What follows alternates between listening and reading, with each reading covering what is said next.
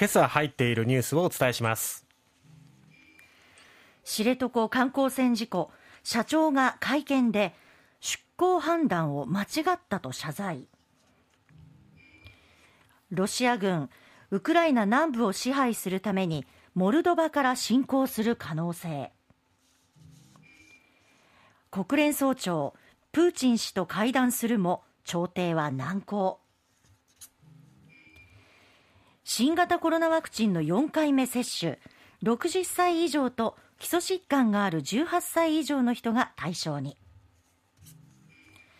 北九州市の観光船から出火。全員救助され怪我人なし。さあまずは知床観光船事故についてですけども、はい、ようやく運航会社知床遊覧船の桂田社長が昨日会見を開きました。そうですね。事故から5日目ですよね、はい、ようやくだったわけですけども、はい、まずはその冒頭の音声を聞いていただきたいと思います。皆さん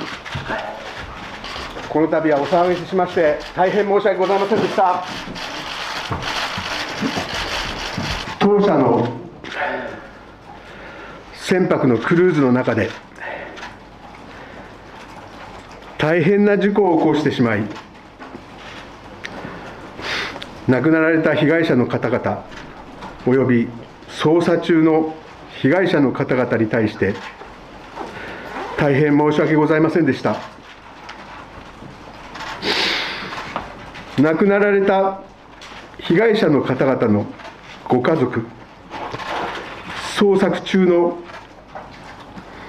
被害者の方々のご家族に対して大変なご負担をかけております。申し訳ございませんでした。2時間半ほどに及ぶ記者会見で、はい、その中で3度ぐらいですかね土下座。でまずこの冒頭でお騒がせして申し訳ありませんっていうタイミングでまず土下座して始まったわけですけど、はい、お騒がせしてっていう言葉のチョイスも違うんじゃないのって、お騒がせじゃないよっていうね。ところから始まってその会見も見ましたけども、うん、なんか終始歯切れが悪くてなんか曖昧な感じでしたよね、ね、事故の原因もわからないところであります。そのようなね言い方で、えー、でこの出航の判断についても、はい、桂田社長が言及しています。こちらも音声聞いてください。今となればこのような事故を起こしてしまったことですので、判断的には間違ったのかと感じております。というふうに、はい、まあ、出航の判断は今となっては判断が間違っていたというふうに言ったわけなんですけども、まああのいわゆる海が荒れたら引き返す条件付きの運航を決めたのは桂田社長だったわけですよね、はい、出航を決めたのは私。でも引き返す判断は船長っていうことで、まあ、もちろん船の上での判断というのはやっぱり船長が全ての決定権があるっていうのは確かなんですけど、はい、でもやっぱり全体を決めたのは社長であって、うん、この会見で言うべきなのはやはり全ての責任は私にっていう言葉だったんじゃないのかなと思うんですよね。よね。責任転嫁してるようにも聞こえます、ね、そういうふうなねなんか受け取られかねないような言い方だったなというところもありますし、はい、そしてあの桂田社長はいろいろこう安全管理規定というものを出港する際に国に提出することになってるんですけどもその自社の規定に関して波の高さ1メートル以上風速8メートル以上などと説明していて、えー、カズワンがちょうど沈みそうだと通報を受けたあの同業者の方が通報を受けたわけですけども、はい、その時にすでに波の高さは2メートルほどに達していたということで、はるかにその規定を上回っていたわけですよね。出港当時は穏やかまだ1メートルぐらいだったのかもしれませんけども、やはり出港するっていうのは帰り着くまでのプランを立てての出港ですから、そのまでにもうあの注意報が出てたわけじゃないですか。その判断がなぜできなかったのかな中止をできなかったのかなっていうね。甘い。あの同業他社の方はもうこの社長に対してそしてこの会社に対してももう素人集団みたいなことを言ってる方もいらっしゃるぐらいで、いやもう本当にねなんかこの会見を聞いててもああこの人たちが安全管理している会社に命を預けてしまったんだって遺族の方はどういうこう思いになるかなと思ってですね。本当に無念としか言いようがないですよ、ね、本当そうですよね。でやっぱりこう我々もこういう観光に行った時に利用する時に、はい、なかなかそこまで以前こういう事故を起こしてたとか調べないし表にパンとそういう情報ってなかなか出てこないから、はい、でもそういうところもこうなんか今後は分かりやすくこう見せるようななんか強化手段なのか何なのか基準みたいなものをしっかり設けてほしいなと思いますよね。命を預ける場ですからね。はい